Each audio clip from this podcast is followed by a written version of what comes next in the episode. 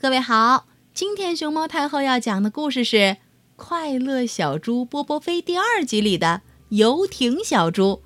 它的作者是高洪波和李荣，由中国少年儿童出版社出版。关注微信公众号“毛妈故事屋”和荔枝电台“熊猫太后摆故事”，都可以收听到熊猫太后讲的故事。小猪波波飞第一次。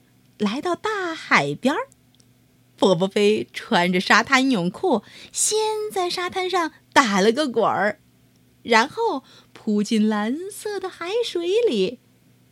波波飞抱着他的泳圈，在水里游啊游啊，他发现海水并不蓝，不但不蓝，味道还有点咸。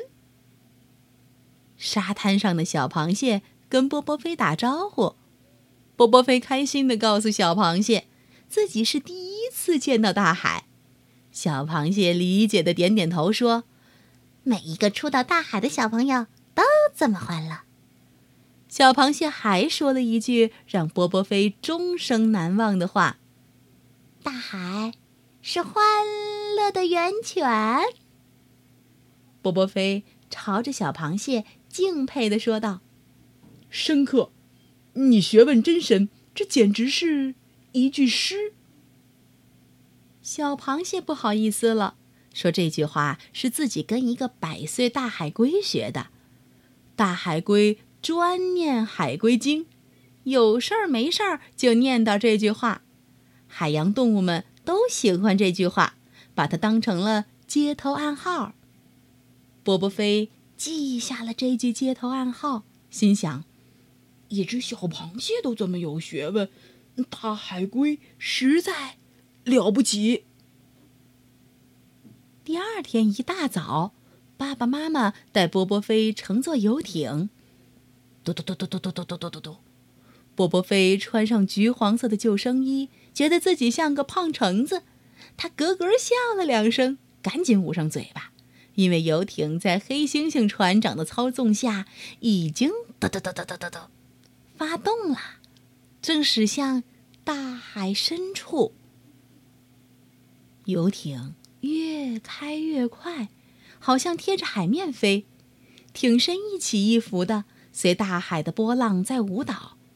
几只海鸥欢叫着追逐游艇离开的浪花，一只海鸥还从水中叼起一条银色的鱼，哈，本领可真不小。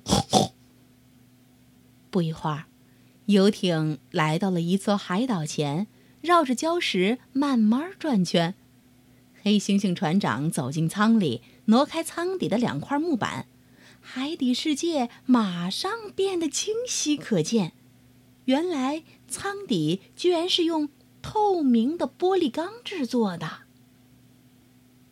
海底世界有五颜六色的小鱼在游动。美丽的海葵盛开在礁湖山上，巨大的贝壳一张一合，仿佛在欢迎小猪波波飞。Under the sea, under the sea。这时，波波飞看见远方游来一个锅盖大小的身影，游近了才发现。是只大海龟。大海龟隔着玻璃舱底，冲波波飞努嘴、点头，好像还要告诉波波飞什么悄悄话。